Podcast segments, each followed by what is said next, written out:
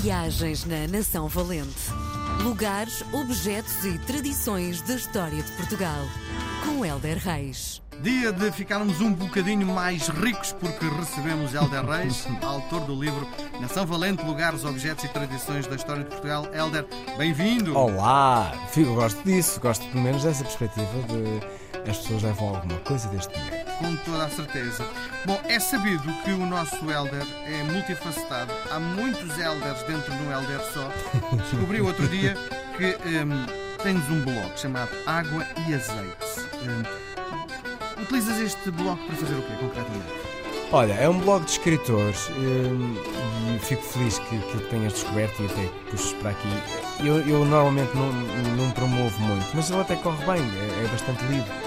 Hum, e é, é um blog de, de pensamento livre onde eu, hum, eu tenho muito cuidado com as minhas redes sociais. Hum, não falo de política, não expresso meus estados de espírito de grande tristeza. Geralmente é um blog bastante. as minhas redes sociais são bastante simpáticas, positivas, uh, de O momentos. blog é teu Dark Side. Isso? Ah, Não é só dark, é o meu side, percebes? Uh, Mas se me apetecer falar de política lá falo, se me apetecer ser polémico lá sou, se me apetecer uh, dizer palavrões lá digo, um, tudo muito em jeito de, de escritor, portanto são pequenos textos e eu até tenho em mente um dia reuni-los e publicá-los. Um, e, e, portanto é um blog de mente livre, percebes? E Eu chamo-lhe água em azeite. precisamente. Eu gosto de- desta ideia desta, destes dois líquidos não se misturarem.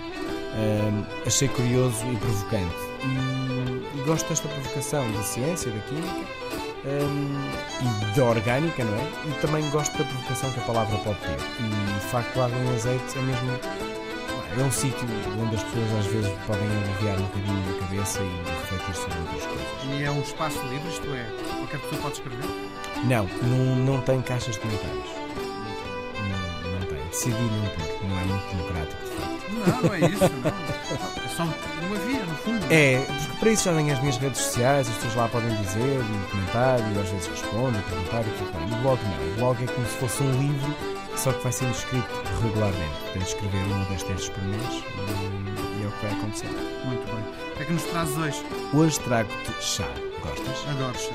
Olha, eu também. Tenho o hábito na minha casa sempre, sempre, sempre. Deixa-me só fazer uma ressalva, porque há chá, há pessoas que eh, utilizam as tisanas com vários sabores. E eu acho que isso não é chá. Chá é outra coisa. Chá, em princípio, é o preto, não é? O Sim, resto é ou assim. verde. Ou verde. O resto é, é uma mescla que também é bom, que também é saudável, mas não é chá. Não, não, não. Eh, eh, Portanto, são as infusões, são as tisanas e, e depois é o, é o chá que vem da camélia e, e esse sim, é preto, é verde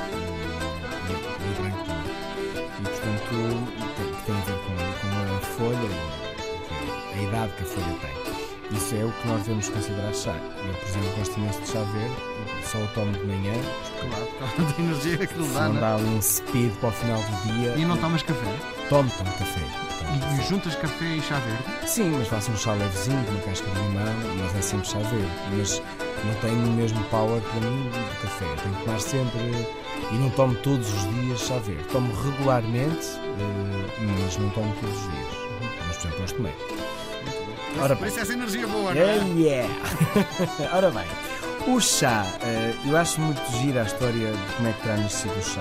Um imperador chinês eh, que se chamaria Shen Nung, acho que disse bem o nome, eh, estaria a beber uma água quente debaixo de uma bela árvore, não sabendo ele que árvore era. eh, eh, e, e nós sabemos disso que a água quente é boa para dias de calor, não sei se já experimentaste, mas eh, Não. numa ida ao deserto, sim, chá de menta quente, eh, curiosamente, um- uma, certa, uma boa sensação de frescura.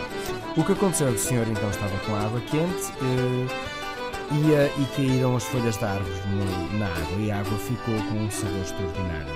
E diz-se que assim nasceu, faz todo sentido. Não, não sei se a água estaria à temperatura certa, como sabes, a água não Não deve Eh, não deve estar, eh, não deve estar a ferver mesmo, deve estar um bocadinho abaixo, não sei dizer a temperatura certa, mas está aí nos 90 ou 89, ou coisa assim. Ahm, os chineses associam muito ao culto de chá, que todos nós já ouvimos falar, é, é muito bonito esteticamente, o sabor é, é incrível. Mas onde eu queria chegar era o nosso chá das 5. O nosso não era nosso, mas foi, foi levado para a nossa Catarina, a Catarina de Bragança, que se casou com Carlos II de Inglaterra em 1661 e iniciou este, este ritual. Porque do dote da nossa Catarina fazia parte o ouro, o livre comércio da Inglaterra, eh, as posições em Ásia, Ásia, África e também nas Américas, Tanger e Berlim, e também uma caixa de chá. Portanto, o chá, de facto, tinha um peso na balança muito significativo. Era, era um, um dote bastante exuberante e o chá, eh, curiosamente, portanto, a parte da nossa negociação também comercial, eh, marcaria para sempre a vida do, dos ingleses. O chá das 5 era tomado pelas classes altas, mais educadas, eh, e daí também surge a expressão falta de chá. Portanto, quem não fazia parte desta classe tinha falta de chá. Em resumo, esta tradição do chá vir, vir do Reino Unido é uma falácia. Não, ela de facto vem de lá e foi levado de cá para lá. Pois, claro. E ela, e, e- e ela ainda fazia uma outra coisa, que ela acompanhava o chá com, com doce de, de laranja. Para si era laranja doce e para as pessoas que ela não gostava dava laranja amarga, que eu pessoalmente adoro. Eh, mas ela dava aqui às pessoas, às, às senhoras que não simpatizavam assim.